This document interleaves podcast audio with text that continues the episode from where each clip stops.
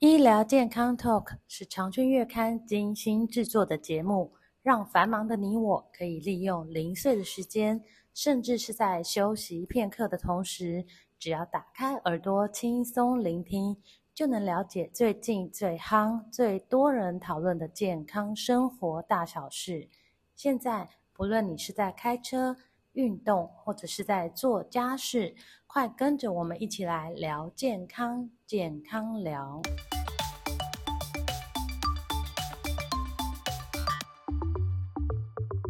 各位听众朋友，大家好。呃，天气慢慢的转凉，那火锅店的生意呢，一天比一天好。但是如果你有三高慢性病，又想要在冷冷的冬天吃温暖的火锅，要怎么掌握食材的选择？然后，如果你吃饱饱，从温暖的火锅店走到寒冷的街头上，这温差哈，又可能会对我们的心血管带来哪一些伤害？那我们今天特别邀请到国泰医院心血管中心的主治医师黄成佑来跟大家分享相关的知识。黄医师您好。哦，你好，各位朋友大家好。嗯，黄医师请教一下，就是在像天气越来越冷哦，火火大家很喜欢吃火锅嘛，台湾人都很爱吃火锅。那三高患者其实他们对于这个呃火锅料的挑选好像有一些禁忌，有什么呢？是只能浅尝即止。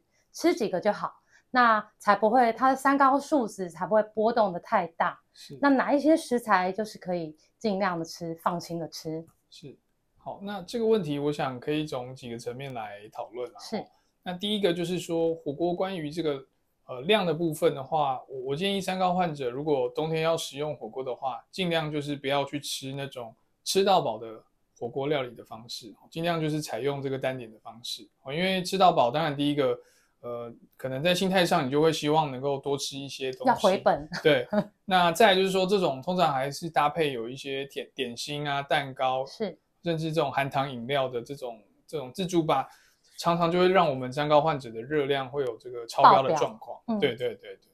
那接着就是，所以量的部分建议就是不要去吃这种吃到饱类型的的火锅店了哈。那再来就是说，呃，如果是高血压的患者的话，那原则上在吃火锅的话，注。要注意的是这个钠钠含量的摄取，就是不能吃太咸。嗯、那一般其实火锅料里面有有一些地雷的食物，像是一些呃加工的一些火锅的的食品啊，比如说像一些加工的饺类啊，或是贡丸啊，哦这种等等，它们通常里面的这个钠离子的含量比较高。那这个钠含量高，其实对高血压的患者来说，就会增加这个让血压不好控制啊。嗯，同时也会增加增加这个肾脏的负担。是哦，那另外除了食材之外，这个汤头也是一个蛮重要，就是说尽量是建议以这个清汤啊，或是这个呃昆布汤啊、彩鱼汤这种哦。那像是如果是麻辣汤啊，或是这种姜母鸭，甚至这种药膳啊等等这种呃比较听起来就知道会比较咸的这种汤底，也是尽量要避免。是。哦，那再来第三个就是说呃关于这个。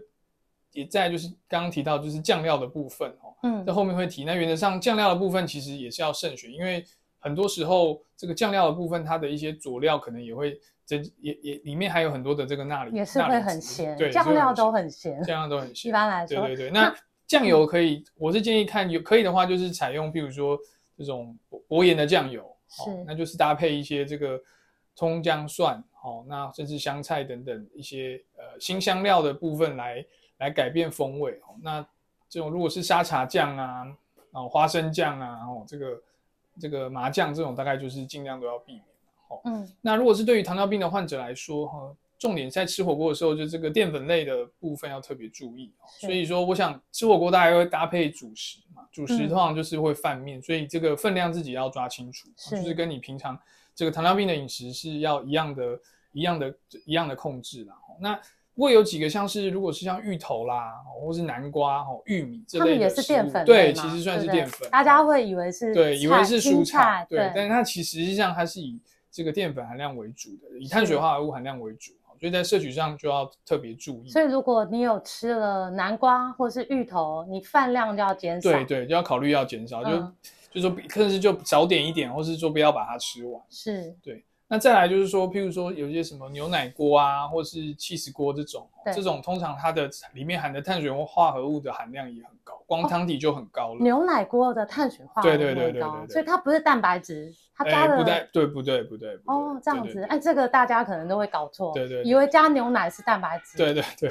它通常它可能大部分可能为了呃要这个口味要合合合合乎这个大众，它一定会加一些淀粉，对淀粉的东西。对，哦，那这个要教教大家要多注意。那另外还有一点，刚刚有忘记提到，就是说，通常有三高的病人，有时候还会合并有一些呃高就是高尿酸，就是有痛风的族群。对对对，对。那这类族群大概要注意，就是说像呃。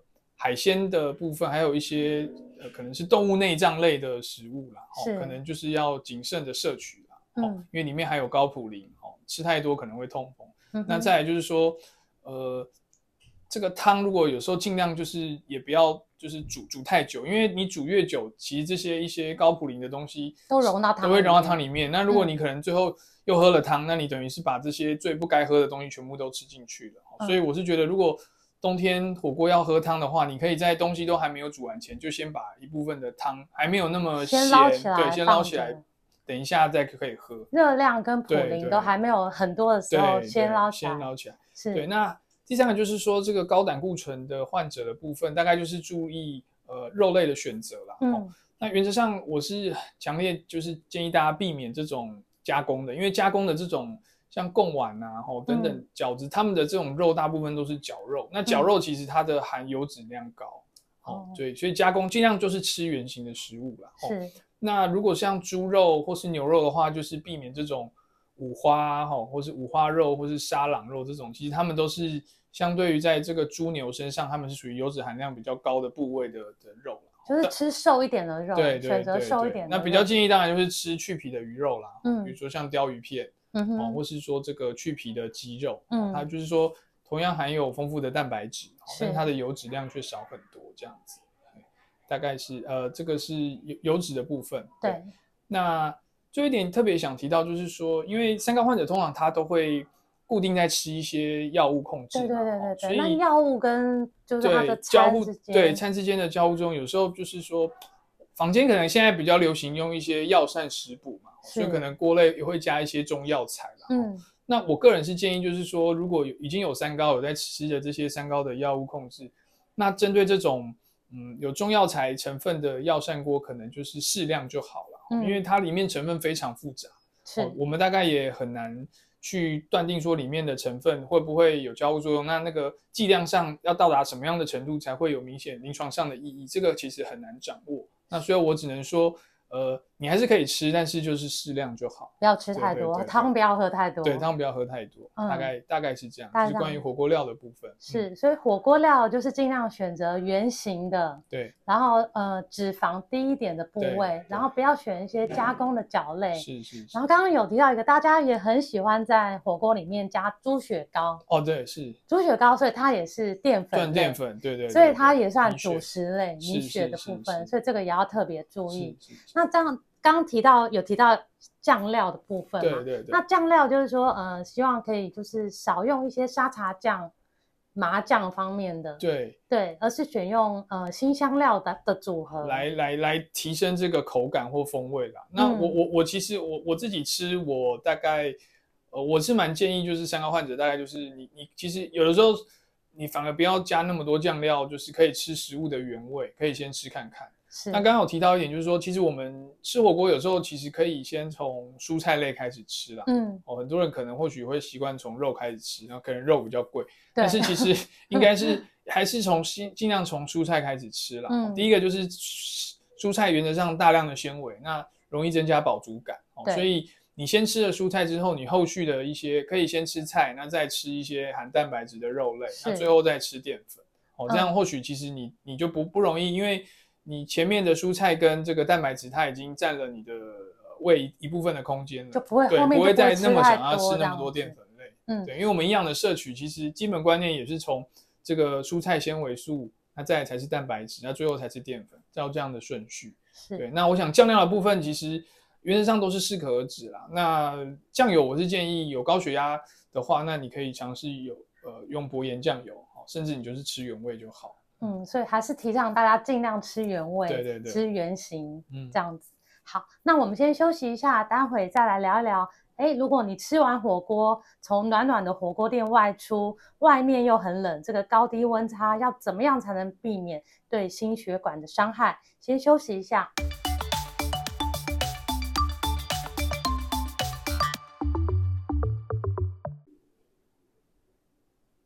我们接着呢要来问一下黄医师，就是当我们吃完火锅，全身暖乎乎的，然后呢走到室外。很冷，尤其大家吃完火锅，大家都是晚上哈，就是温度非常低。那这个高低的温差呢，会对我们的心血管造成哪一些伤害？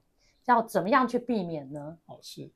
那我想，其实这个问题是在冬天的时候，三高族群民众时常会遇到的。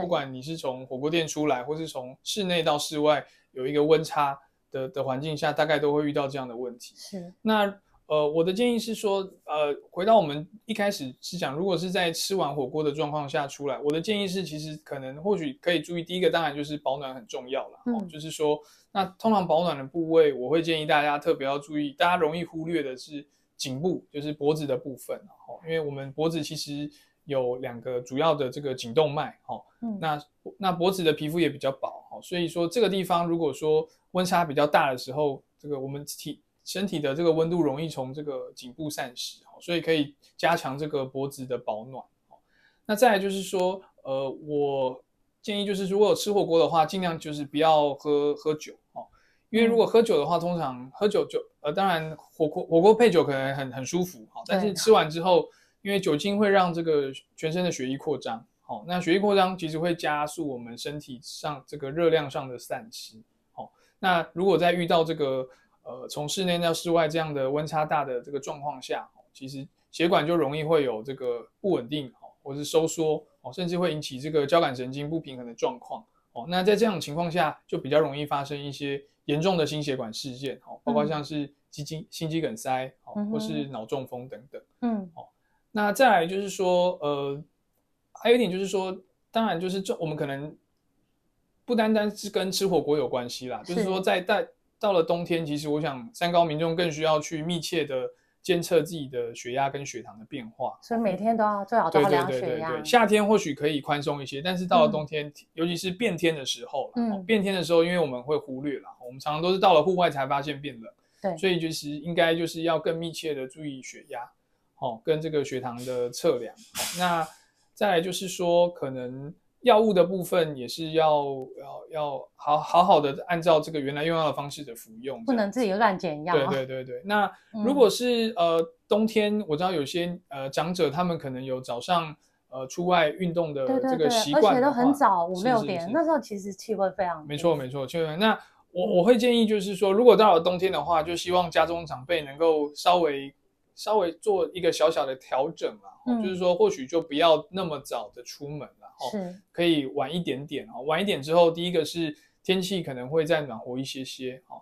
那再来就是说，呃，再晚一点点啊、呃，可能到了八九点，可能这个路上人也比较多哦。所以如果说在运动的过程当中，我也很希望长者其实最好运动都能够结伴而行哦。因为如果突有一些突发的状况，那旁边的人，旁边还有对对对，嗯、旁边还可以做一些呃求救哦，或是急救的一些。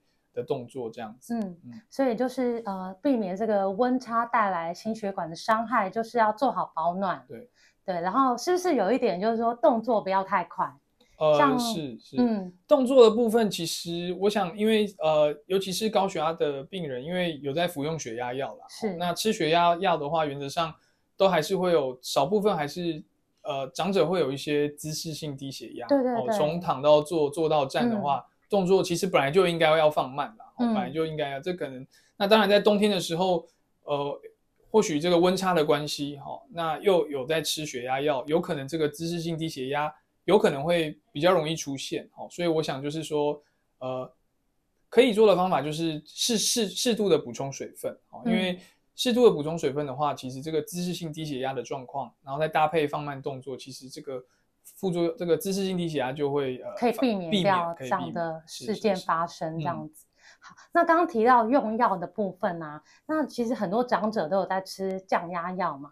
那这个降血压药，它跟一些水果，有一些种类的水果，还有保健食品，是不是不能同时吃？是是是，嗯。那我想这个其实药物，呃，病患在拿到药，其实药袋上大概都会写了。那不过原则上，我们大概最常临床上会跟病人提醒，就是说，如果有在吃这个。呃，降血压药或是降胆固醇的药，是大概有一一类的水果哈，大概就是就尽量是不要碰，就就是大概是柚子类的，嗯、包括就是柚子啊，或是葡萄柚之类的。嗯，橘子呢？橘子是不是也是？呃、橘橘子可能可能比比较没有到柚子那么影响程度那么大，哦、就柚柚子类的比较影响比较大。对对对，嗯、那这个主要还是跟因为它这个这个天然的这个水果里面它当中的成分，它会影响到我们。